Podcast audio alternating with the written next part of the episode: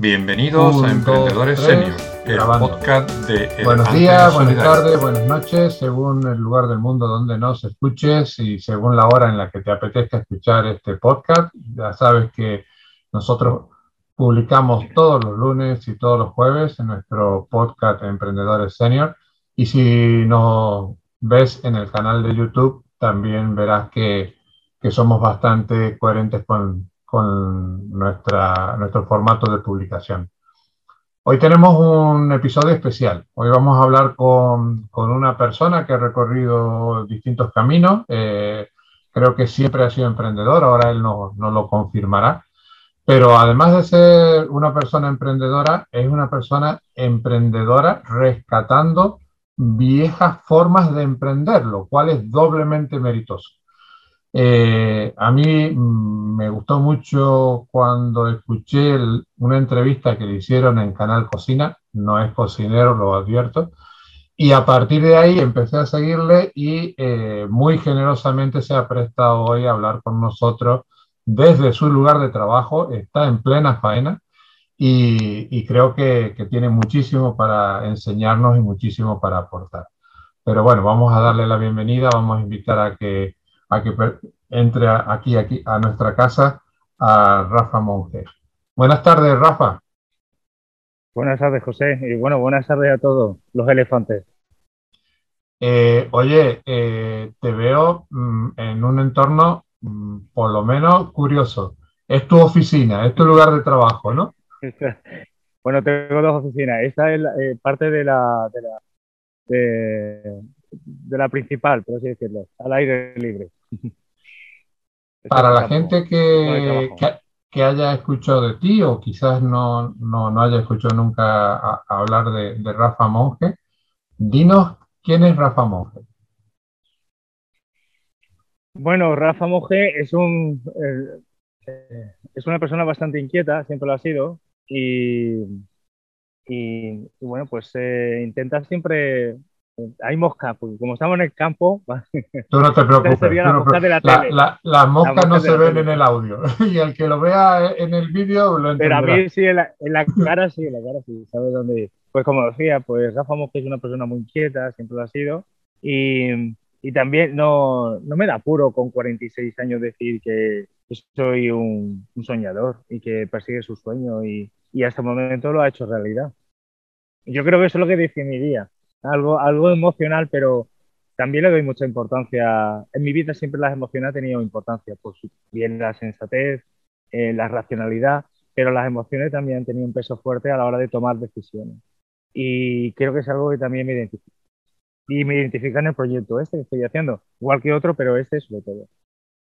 Eh, tú has recorrido un camino bastante curioso en tu, tu, tu vida profesional que es eh, haber estudiado diseño, luego viajar a Oxford, eh, vivir en Madrid, creo que también has tenido una temporada en, Barcelona.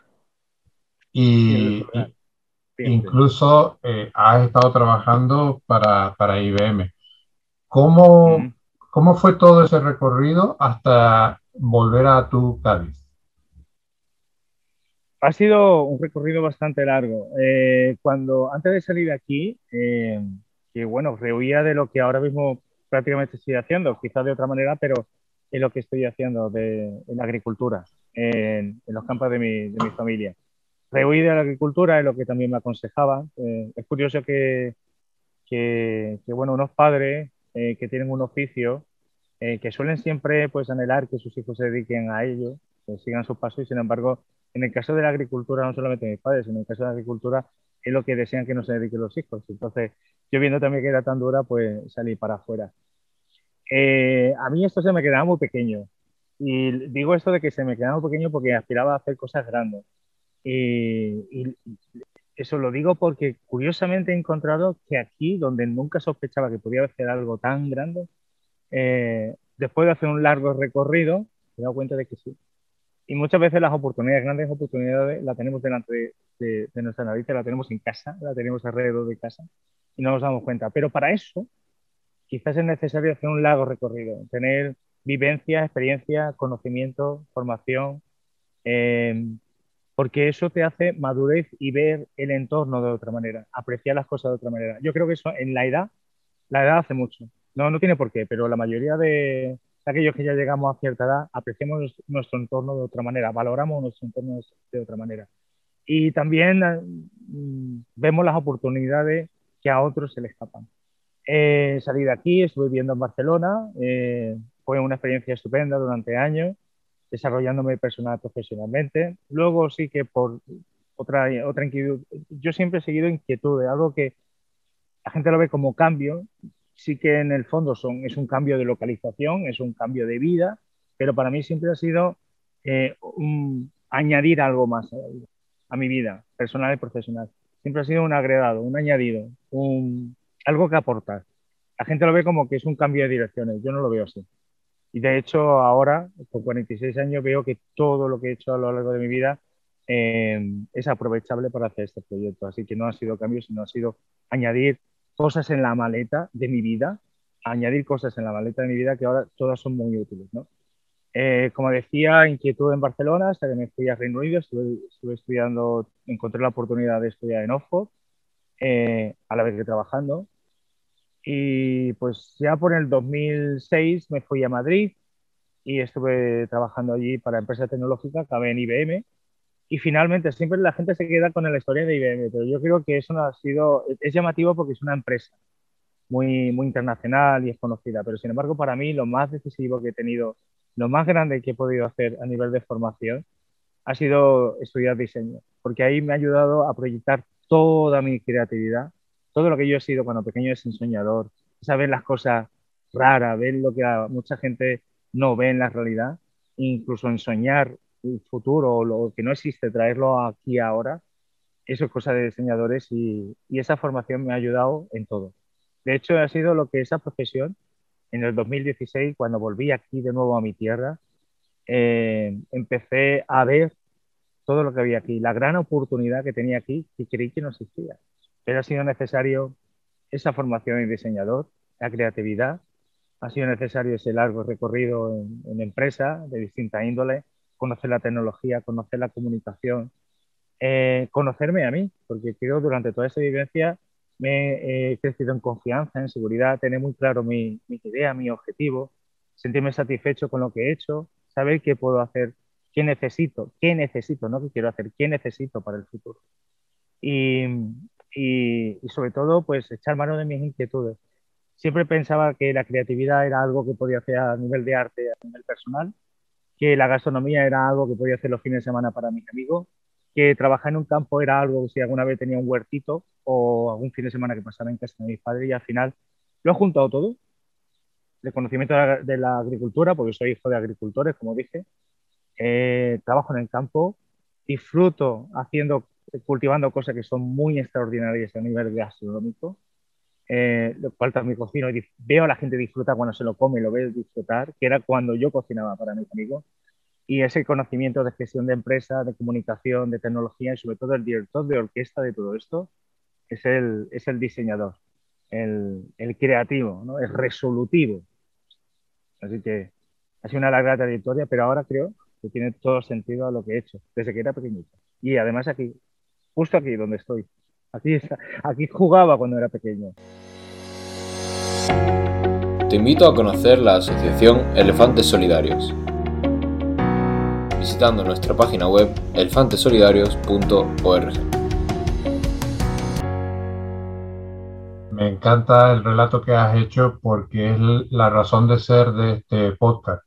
Eh, este podcast nace eh, para dar información a, a mucha gente que como consecuencia de la pandemia y de la, de la, crisis económica y de trabajo que hay ahora, con 45 o 50 años se ha quedado sin trabajo eh, o, ve que su negocio ya no es rentable y tiene que, dar un, giro de timón y no sabe por dónde, por dónde tirar. Tú has hecho ahora un resumen bastante, bastante bonito de lo que ha sido tu vida y que además todas esas cosas, todas esas piezas han encajado para lo que eres hoy, ¿no? Que eso es lo que nosotros tratamos de animar a la gente, de que eh, yo siempre digo que lo, los seniors, yo soy casi 10 años mayor que tú, venimos con una mochila, pero esa mochila está cargada de experiencia, de contactos, de saber hacer cosas y que nos permite seguir haciendo cosas muy bonitas, muy, muy ilusionantes como la que tú estás haciendo.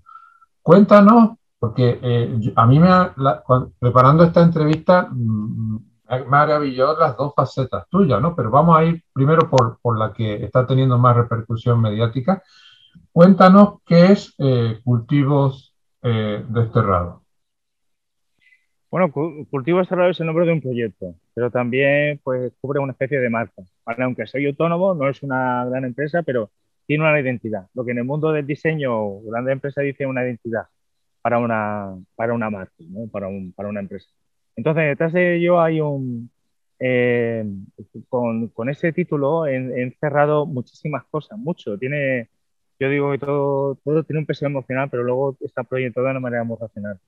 Em, tiene que ver con mi destierro, como ya he contado, ese, esa, esa, ida de aquí, de, de, Sanlúcar, de la tierra de mis padres, de, de ese futuro que me, que me, que me podían prometer desterrarme de él y buscar otras oportunidades. Entonces, ese destierro prácticamente voluntario que he hecho y he vuelto, como tú bien dices, con una maleta eh, a cierta edad, porque yo empecé este proyecto pues hace, hace tres años. La verdad es que la repercusión mediática que ha tenido me hace como si tuviera esto ya 10 o 15 años, pero esto ha sido en el 2018 arrancó y oficialmente en el 2019. Prácticamente son dos años donde todo ha sido constantemente, mes tras mes, una, una repercusión en algún medio. Eh, entonces, eh, durante ese, ese, destierro voluntario, eh, que volví al 2016, ha sido media vida, 20 años aquí, 20 años afuera. y hace una recapitulación con esa maleta que pesa, es decir, con 40 años es una mochila que pesa, pero lo bueno es que ese peso no es molesto, es que pesa porque está cargado de cosas, está cargado de experiencia, de vivencia, como he dicho antes, de conocimiento, de formación es una mochila muy valiosa, por eso pesa, porque tiene muchas cosas. Eh, cultivo Estarrado también hace referencia a, este sistema, que voy a intentar reducir, de, eh, describirlo muy brevemente. Es un sistema de agricultura, lo que tiene de especial, principalmente eh, el proyecto es que en Sanlúcar de Barrameda había un sistema de agricultura, sigue existiendo un sistema de agricultura, este es uno de los pocos que quedan de mi familia, eh, que era peculiar en que estaba muy cerca del litoral, es un, le llama agricultura litoral, incluso interdunal, porque se parece mucho, eh, está entre dunas, valles y tal, de arena, y, tiene una cosa prodigiosa en otro, eh, cosa de, esto eh, tratan de que las primeras menciones del navazo, que es el sistema de agricultura del que estoy hablando, se habla del siglo XVI, posiblemente había algo antes, pero durante cientos de años eh, el prodigio era el sistema de riego, la localización, pero también el sistema de riego. Mosca. Sistema de riego es que al estar muy cerca del Océano Atlántico, pero también al lado, al lado de la desembocadura del río Guadalquivir, hay una mezcla de agua que es salobre. Entonces, eso hace que lo que se cultiva en esta zona, en lo que se cultiva en Navazo, adquiere una singularidad única. Es único. Eh, sabores, texturas, eh, calidad, es incluso algunas se transforman, no tiene que ver con eh, originariamente cómo es esa hortaliza. Y eso lo hace el riego y el cultivo aquí. Pero precisamente ese prodigio, hace ya unos 30, 40 años, cuando comenzó la, la reconversión agrícola en España y creo que en todo el mundo, pues el agua salobre eh, era, era un, inconveniente para la agricultura que se entiende hoy en día, que es la competitiva, ¿no? Máxima producción, eh, máximo rendimiento, etcétera. Y fue desapareciendo. Mis padres se quedaron con ese mismo sistema como era tradicional. Y, y bueno, mi intención es la de rescatarlo. Es un cultivo que está desterrado de, de la agricultura, está desterrado de casi de donde lo vio nacer, que es Sanlúcar de Barrameda, y la propuesta es el, darle de nuevo vida. A la par, también de desterrar verduras de esas experiencias gastronómicas que hemos perdido por detrás, adoptando y, consumiendo, adquiriendo, demandando verduras que pues son más bonitas, son, son, más, son más exóticas, no sé, pero hay muchas otras verduras que hemos dejado en el camino que, que creo son interesantes de recuperar porque eh, son, forman parte de la gastronomía popular, tienen una historia muy bonita por detrás que cuentan y sobre todo mucho sabor. Y yo todo lo que es comer, para mí una de las experiencias más grandes que hay es comer. Que puedes disfrutar de seis sentidos, no de cinco, seis sentidos. Porque puedes olerlo, puedes verlo, puedes incluso oírlo, depende de qué. Algunas cosas tocarlas, saborearlas. Y todo ello, cuando lo estás degustando con los cinco sentidos, te hace emocionar. A veces te hace llevar a esa cucharada de plato de tu abuela o de cuando estabas de vacaciones en algún sitio. A mí eso, en la gastronomía para mí es emocionarte por los cinco sentidos. Por eso añado unos seis, lo de la emoción. Todo eso es cultivo de lado. Es una propuesta de recuperar, de, a mí, es una oportunidad para mí, es una oportunidad para lo que ha estado haciendo mi padre, es una oportunidad para este campo y, y es una oportunidad de, de seguir emocionándote con cosas tradicional, muy sencilla, pero sin embargo también mirando al futuro. Eh, además de diseñador y, de agricultor, eres un excelente eh, comunicador, porque a mí ya me están dando ganas de ir a probar esa, esa hortaliza y esas verduras. Eh, Mira, José, eso, por ejemplo, eso es eh, cuando hacemos algún cambio, como he dicho antes, parece que es como borrón y cuenta nueva. Volvemos al punto de salida. E-, eso es falso. Lo que hemos recorrido, recorrido está. Y cuando volvemos a, cuando empezamos a un, proyecto nuevo, partimos de otro punto, pero ese ya lo hemos hecho. Entonces, eh, incluso a veces lo que hemos aprendido durante ese corrido puede ayudar al siguiente, a la siguiente trayecto. Yo, eh, como he dicho, he aprovechado todo lo que se me ha presentado en mi vida y lo voy poniendo en práctica aquí es verdad que cuando estuve en IBM tuve la, suerte de disfrutar de una muy buena formación en el aspecto de comunicación. También a la hora de estudiar fuera en una cultura anglosajona, donde le prestan bastante atención también a la de comunicar, tanto también como de, de, de, formarse. Y, y creo que lo digo porque todo esto, a veces los que nos estarán oyendo, me estará oyendo y viendo, que, bueno, quiere emprender algo, pero que no sé, que seguro, seguro que mucho de lo que ha hecho anteriormente, fíjate, mucho de mi proyecto yo creo que si no fuera por todo lo que he aprendido a nivel de comunicación y de otras cosas en esa etapa de IBM, creo que a lo mejor no hubiese tenido el éxito que he tenido, porque he sabido comunicar. Eh, parte de ese éxito de comunicación es cuando eh, se fijan en ti o, empiezan a probar las cosas que tú haces, eh, gente como Ángel León, ¿no? Y, llega a los restaurantes de, Estrella Michelin. cuéntanos cómo fue esa, esa, unión, cómo empezaste tú a ofrecer tus, tus hortalizas y tus verduras a, a un restaurante de tanto prestigio como el de Ángel. Eh, voy a contar la historia para que vean cómo son los inicios, porque a veces cuando uno quiere hacer una empresa, pues una de las cosas es la campaña de publicidad, de marketing, de captar clientes, ¿no? Al fondo. Yo tenía muy claro cuál era, mi primer cliente era a mí. Era el primero. A mí me tenía que convencer lo que yo cultivaba, a mí me tenía que sorprender, me tenía que emocionar. Porque luego, cuando yo iba con ese producto, yo tenía que transmitir esa pasión, ese, ese, esa emoción que yo había sentido cuando lo he probado, pero también cuando lo he cultivado. Entonces ya cuento una historia. Eh, yo, esta producción siempre ha sido pequeña, siempre ha sido una escala pequeña, se mantendrá pequeñita, eh, porque es algo muy artesanal, es algo que son de las premisas. Y los primeros clientes tuve que hacer, bueno, es verdad que yo también, pues con la experiencia de, de cosas de gestión de empresas, sabía cómo de alguna manera, sin ser oficial, hacer un estudio de mercado. Entonces, saber eh, dónde aplicar los esfuerzos, eh, los pocos recursos, porque yo empecé con una mano por delante y otra por detrás. Es decir, yo, partí, yo no, no tengo dinero en ningún banco. Eh, no, no, no tampoco tenía una cuenta enorme, sino he partido con los recursos que tenía. En primer lugar, el campo, tal como me lo dejó mi padre, yo un par de mil euros en la cuenta, y, y pero sobre todo mucho conocimiento, mucha experiencia, capacidades, ganas, pasión, ideas. Eso, eso fue la inversión que yo hice. Y mucho tiempo, mucho, mucho. Eso sí que me debo. Tengo un préstamo a mí mismo que es de tiempo, mucho tiempo. ¿eh? Em, entonces, con todo eso, yo eh, sabía que iba a ser eh, aspirar a poquito, poquito cliente, sobre todo cercano.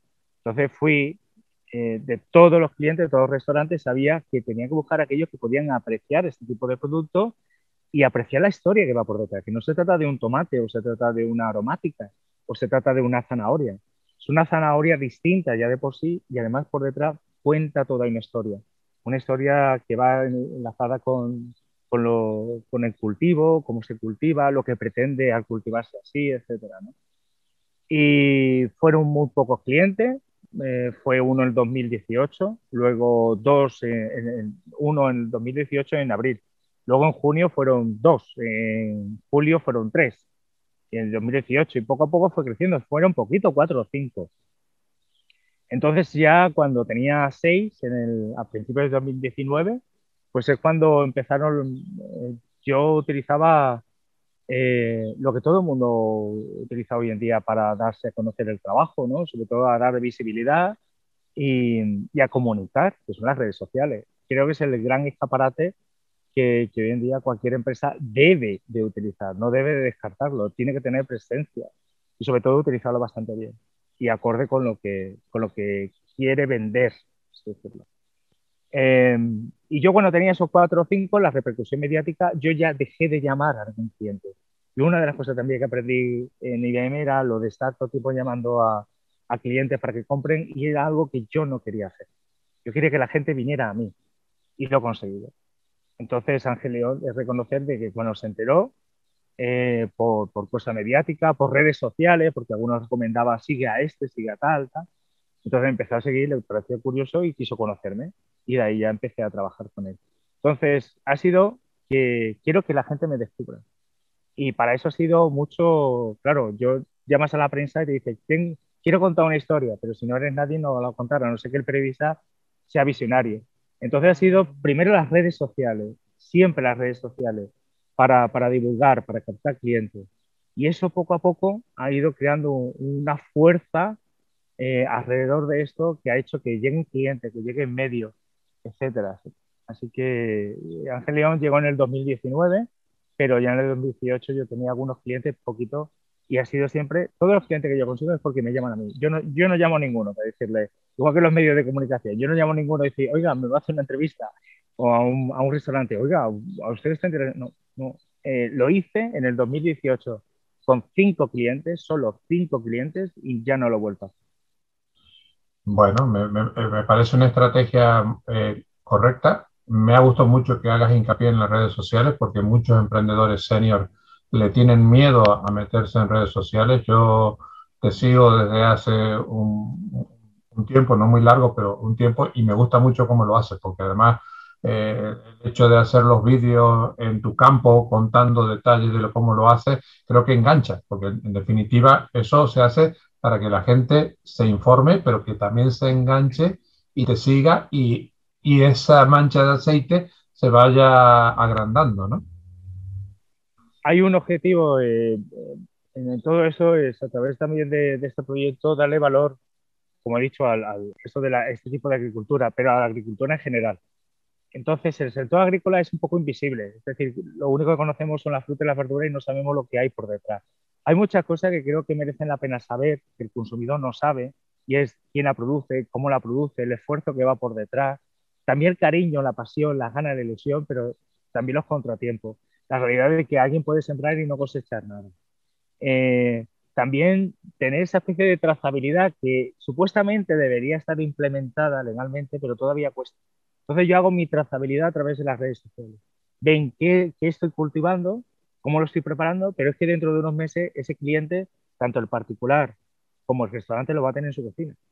Entonces, ve, tiene la trazabilidad de, ostras, sí, hace dos meses Rafa estaba cultivando esas zanahorias, esos novitos, o esas remolachas y tal, y ahora las tengo yo. Entonces, es honestidad. Y se echan falta mucho a veces los negocios. Creo que cada vez van abriendo más las manos y demostrando qué es lo que tienen, ¿no? Si tienen alguna carta o no tienen alguna carta, ¿no? Eh, demostrar honestidad, compromiso, eh, con el consumidor, compromiso con el entorno, sobre todo con el entorno. En mi caso sería el, el, el, medio ambiente, pero también esto tiene un compromiso social, tiene un compromiso económico con la economía local. Entonces, eh, las redes sociales están dando ese, ese, mm, ese aporte a las empresas, algo que a lo mejor es más difícil de tenerlo en una página web o en un documento oficial. Las redes sociales pueden contar ese día a día en el que pueden demostrar su compromiso, su honestidad, la trazabilidad y darle valor a, lo que tienen. Muchos de nosotros, eh, supongo que algunos de muchos de los que me siguen, están haciendo un, trabajo a pequeña escala. Eso no significa que sea menos importante. Os aseguro, os aseguro que esto, mucha gente se cree que yo tengo aquí 10.000 hectáreas. Yo empecé con 2.000 metros y he crecido poco en esos años. Es mayor el impacto por lo grande que se hace, lo grande que tiene que ser una cosa no es por el tamaño, sino por lo que se hace, cómo se hace y la pasión que se pone. Eso lo hace grande, no es el tamaño. Entonces hay gente que dice, o sea, pues yo creía que esto era más grande y se sorprende porque hay gente que tiene hectáreas y, bueno, pues incluso a lo mejor venderán menos que yo o peor que yo o tienen menos eh, repercusión mediática porque lo que hacen es lo normal, a lo grande y ya está. Y sin embargo, yo con algo muy pequeñito estoy haciendo algo grande. Estoy recuperando un sistema eh, centenario de, de hace cientos y cientos de años. Estoy dando valor a la agricultura. Estoy demostrando la problemática que ahora se está haciendo eco. Los medios de comunicación hace poco un reportaje en televisión Chicote sobre el desperdicio en el campo, algo que llevo desde el principio de este año, ¿no? Y ha estado en Madrid Fusión también esta problemática. O sea, esto lo que engancha es el mucho que hay que contar sobre los pequeños trabajos, los pequeños oficios, porque son grandes, son grandes. Eh, a veces el que lo tiene no le da valor y, y, las redes sociales eh, es una gran herramienta para poner en valor lo que se está haciendo. Los que venimos de familias de agricultores, mi familia es de, de Granada, aunque hemos vivido en, distintos sitios, ahora te preguntaré por otras cosas, eh, sabemos lo sacrificado que es el campo y lo ingrato que es muchas veces el campo. Mm. Eh, tú eres defensor de algo que me ha resultado muy curioso porque nunca lo había visto yo de esa forma. Tú eres defensor de las verduras feas. Cuéntanos a, a, la gente que nos escucha a ver si eres capaz de, de transmitirle ¿Qué son las verduras feas? Pues las verduras feas representan los 1.200 millones de toneladas que se tiran al año de verdura en el campo. Pues mucha, hay gente que cuando empecé con este proyecto de las verduras feas, em, pensaba que era que, no se aprovechaba los alimentos en casa o en el supermercado o tal. Es mentira, eh, es más allá. Es decir, hay un desperdicio eh, no del alimento que consumes en casa, eso ya está dentro de la cadena de alimentación. Hay un problema que hay mucho, toneladas, millones de toneladas de verdura, de alimentos, que no entran en la cadena de alimentación. Nadie lo llega a ver, nadie, solamente el agricultor, porque una vez que lo coge, lo tira. Y es porque no cumple unos ciertos cánones estéticos de belleza, de forma, de tamaño, de color, etc. Entonces, directamente el agricultor que lo ha producido, le ha costado producirlo, la tiene que coger, y a ojo tiene que evaluar aquellos estándares que el sistema de alimentación ha implementado, decir, no, esta no vale porque está retorcida, esta tiene una pequeña picadura, esta está un poco doblada, esta es más pequeñita, oh, y esta es muy grande, y lo va tirando al campo. Ese es el desperdicio en el campo. Es lo que le he llamado las verduras feas, porque no cumplen esos cánones tipo. Soy un defensor porque es un problema que tengo yo como agricultor, ¿vale? Pero eh, es un problema que está en la agricultura a nivel internacional. Es un problema que ha sido poco visible, poco hablado y poco tratado y me alegro de que desde que estoy dando la lata, eh, por primera vez este año ha salido un informe, por fin, eh, de, además de un organismos internacionales, la ONU también se ha involucrado, sobre analizar el desperdicio que hay y hacer algo en el campo y hacer algo al respecto.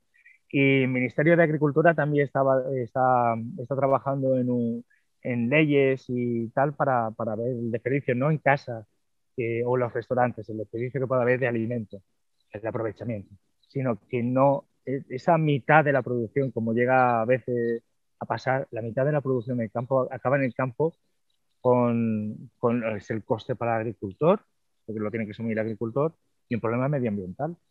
Y un problema que estamos hablando que hay 700 millones de personas que, padecen hambre y estamos tirando 1.200 millones de alimentos al año. Entonces, pues es que Es, un problema que de, responsabilidad además nos hemos acostumbrado que todos los tomates tienen que ser iguales, que todas las bananas tienen que mm. ser iguales, que todas las zanahorias tienen que ser iguales.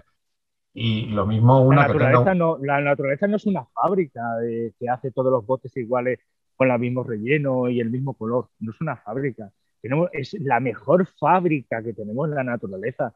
Pero nos hemos acostumbrado a que cuando vamos al supermercado todo es lineal y todo es estándar y todo cabe en un espacio eh, que la naturaleza, y creemos que lo que sale, y nos hemos acostumbrado a que cuando vamos a, un, a una frutería, a un supermercado, todos los melocotones caben en un mismo hueco que hay de fondo de, de, plástico en una caja y parece que todos tienen el mismo calibre. Es mentira, eso han sido seleccionados.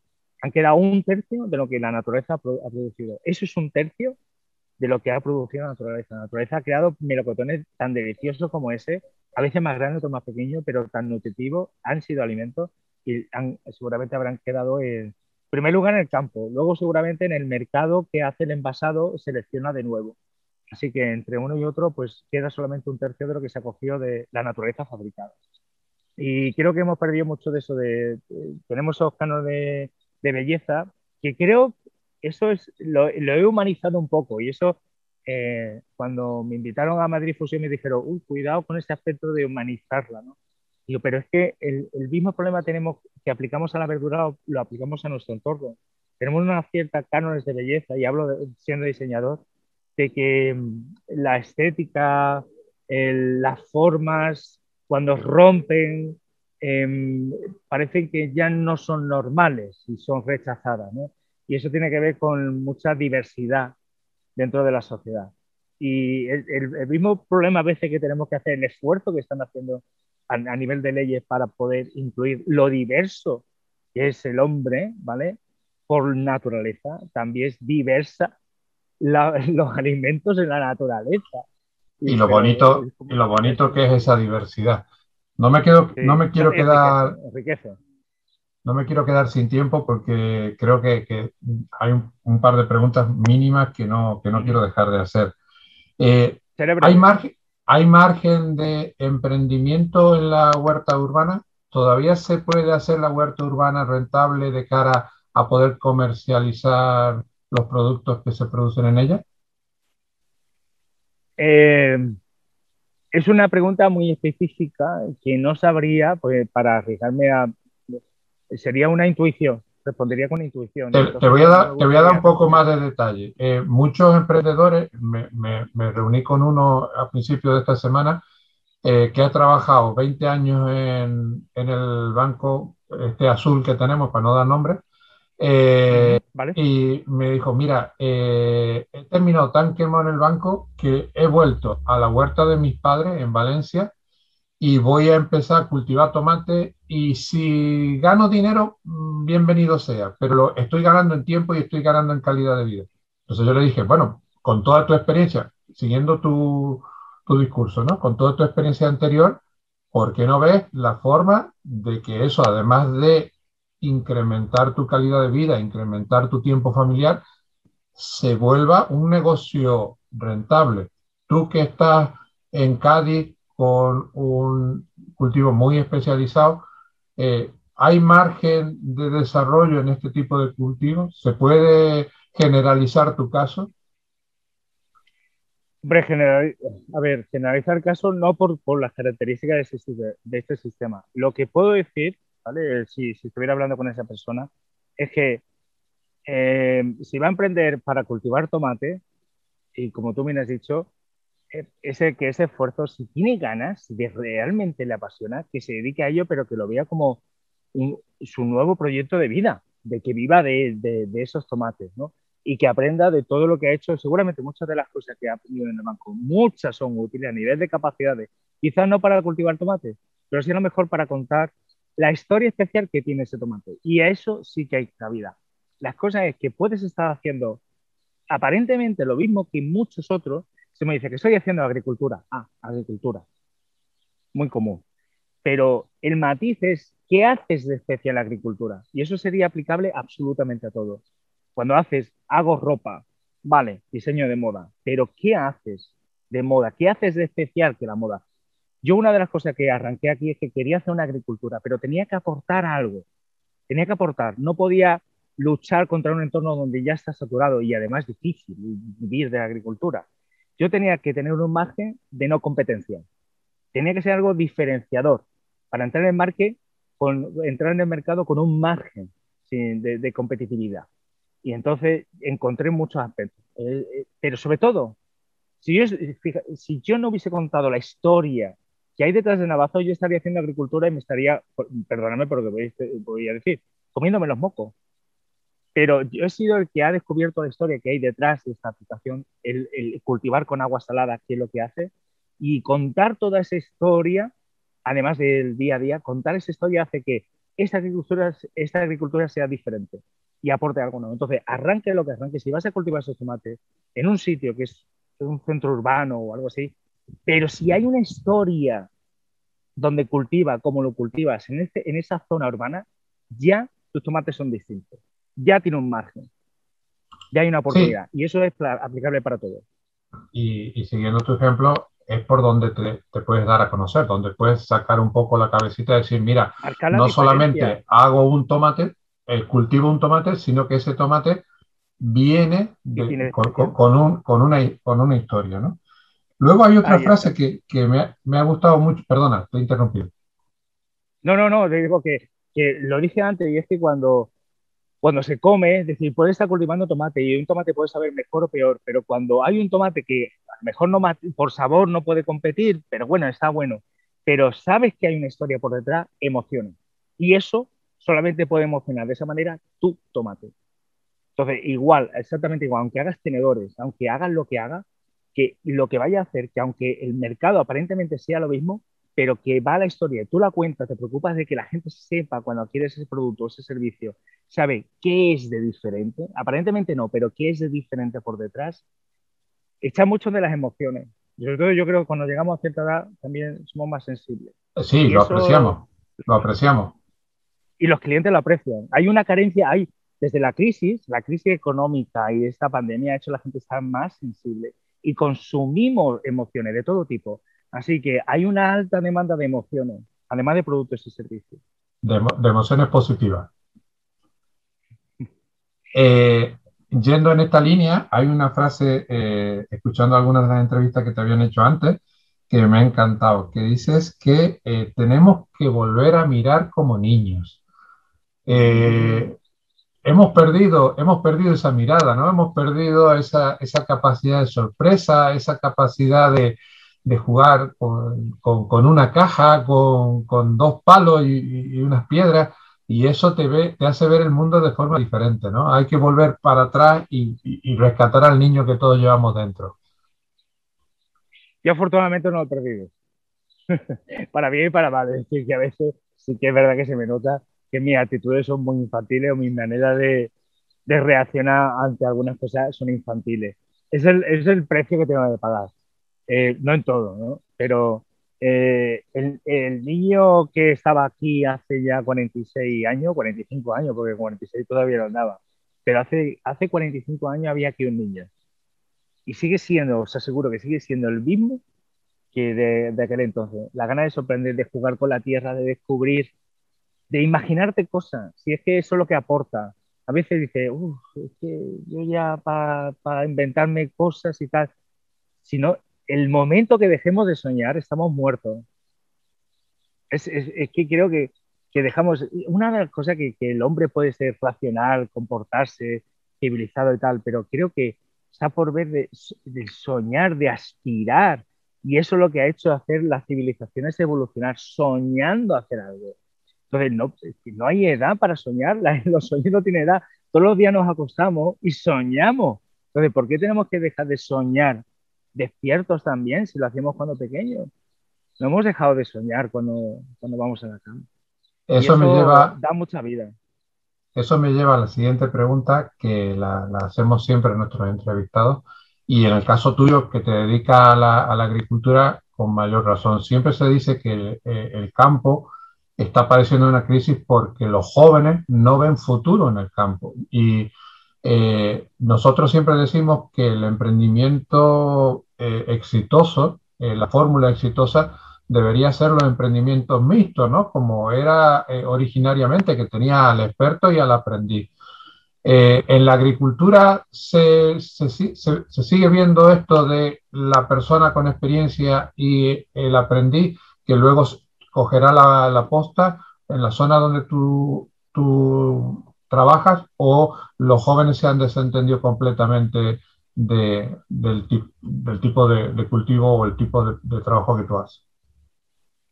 Eh, si hablo de esta zona, los jóvenes viven de esto, porque no hay gran oportunidad. Muchos de ellos han estudiado una carrera y al final han tenido que estar trabajando en el campo. Pero en el campo, pues nada que ver con el antiguo, la antigua agricultura que yo conocí cuando pequeño, que desapareció, que era esta en Amazon. Ahora hay que coger, intentar coger lo máximo posible de tierra, producir lo máximo, etcétera. Y, y la gente joven es lo que hace, pero es porque no tiene otra salida también que por lo que he aprendido. Mi proyecto está demostrando de que eh, se necesita tanto la base tradicional como punto de partida ese conocimiento, algo que la tradición, la tradición a veces es lo que aporta de diferente. Eh, mantener la tradición no es por ser conservador, sino porque hay unos, unos valores, y no voy a hablar de ética, de tradición ni nada, sino hay, uno, hay algo de eso que son unos valores que lo hacen único y hay que preservarlo. Si hubiésemos preservado el Navajo por los valores que tiene, el sistema, los elementos que lo componen, eso lo que hace único. Entonces, mantener la tradición es para que no se pierda y también siga siendo lo que aporta. Pero estoy demostrando de que yo, eh, con esa base de tradición, de lo que he aprendido de mis padres, estoy aplicando innovación, estoy cultivando de otras cosas en un sistema tradicional. Estoy siendo un agricultor atípico, que utiliza las redes, que habla de otra manera que se espera de un agricultor. Eh, que se relaciona con el cliente de otra manera que no es la, que se espera de un agricultor dependiendo de un mercado, que él mismo puede encontrar sus clientes directamente, que se relaciona con él. Un productor que no solamente ofrece productos agrícolas, sino también servicios, servicios de relación, de emocionar con una caja sorpresa de, verduras que no sabe lo que va. Entonces estoy demostrando de que a la agricultura es, es necesario ese conocimiento, esa experiencia, esa gente que conoce la complejidad de la agricultura, que os aseguro que ellos mismos no saben de un año para otro, ellos dicen, lo que te aprendes de un año no te vale para otro y estamos en, una climatología que está muy cambiante. Pero también se necesita darle oportunidad y motivar, ¿qué es lo que pretendo yo con este aire fresco de agricultura? Motivar a la gente joven y no tan joven que se acerque a la agricultura de otra manera, a que se atrevan a hacer su propia agricultura. De que no hay nada escrito en la agricultura, eh, que es tradicional, ¿verdad? Pero no hay nada escrito y simplemente conociendo, experimentando y trabajando con la naturaleza, le dan a su aire su toque y al final consiguen una agricultura de ellos. Y entonces cuando aportan algo. Tradición, innovación, experiencia, pero también cosas nuevas, cosas frescas. en todo es necesario la agricultura también.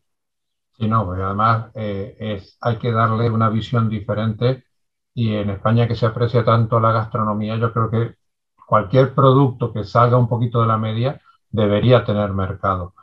Eh, tú, tú te has especializado o, has rescatado una forma de, cultivo en el navazo. Eh, nos escucha mucha gente de Latinoamérica. ¿Sabes si hay eh, territorios equivalentes donde se pueda hacer este tipo de cultivos con agua salada?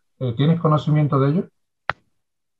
había un buen amigo que vive en Brasil ahora que estuvo intentando varias con varios proyectos a nivel institucional de que se declarara, se declarara patrimonio para preservar el Navazo durante 20 años no lo consiguió.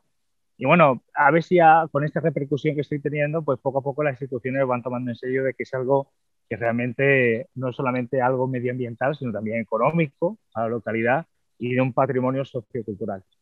Eh, él me decía que, que él, de toda la investigación que ha hecho un ingeniero agrícola, que ha estado investigando, como he dicho, defendido durante 20 años, ha hecho una, una extensa eh, investigación. Hay poco donde coincida las características de Navazo de Saluca, hay poco. Hay algunos y donde hay mayor extensión y mayor especialización fue en Sanlúcar de Barrameda. No conocen otro. Hay otras que tienen similitudes y ahí voy.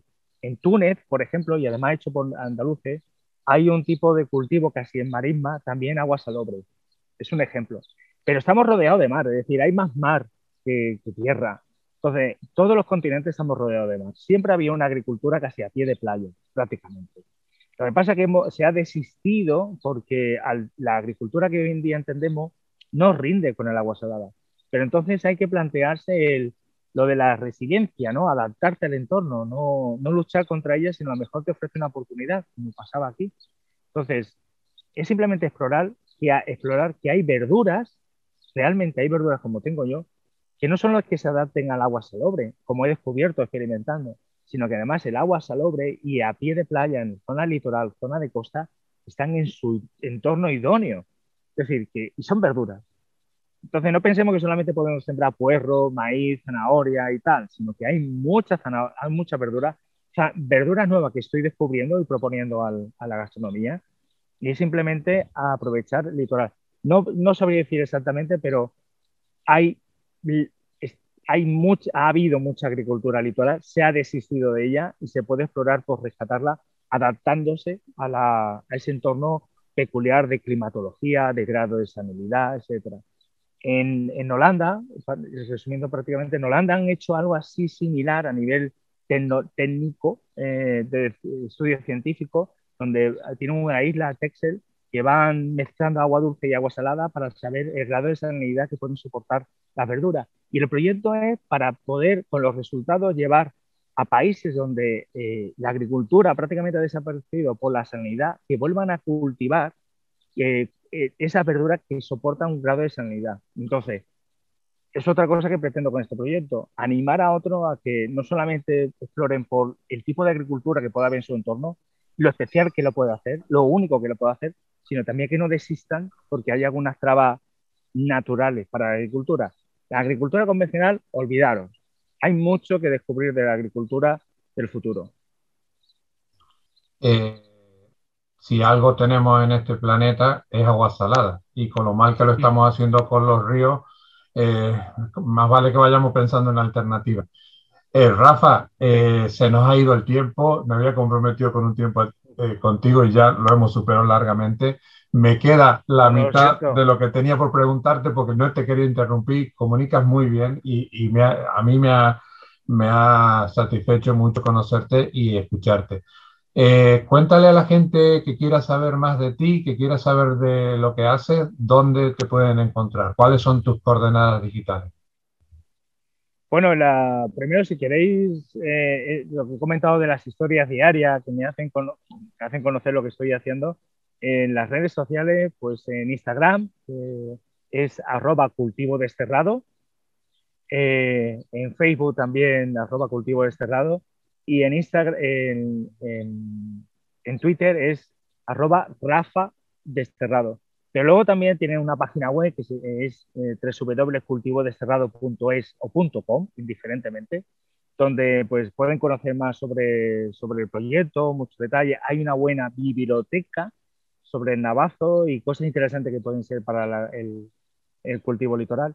Y también una forma de contacto donde pueden rellenar un formulario y, y yo, pues a la mayor brevedad posible, pues puedo atender sus consultas doy fe de que eh, Rafa contesta. Además, se ha olvidado de comentarlo, tiene un perfil muy, muy interesante en LinkedIn y es una persona que está súper liada porque es autónomo y, y, tiene que llevar adelante, además de su cultivo, su empresa y ha tenido la amabilidad de, de, destinarnos este ratito un poquito más largo de lo que habíamos dicho, pero, pero que ha sido extremadamente beneficioso.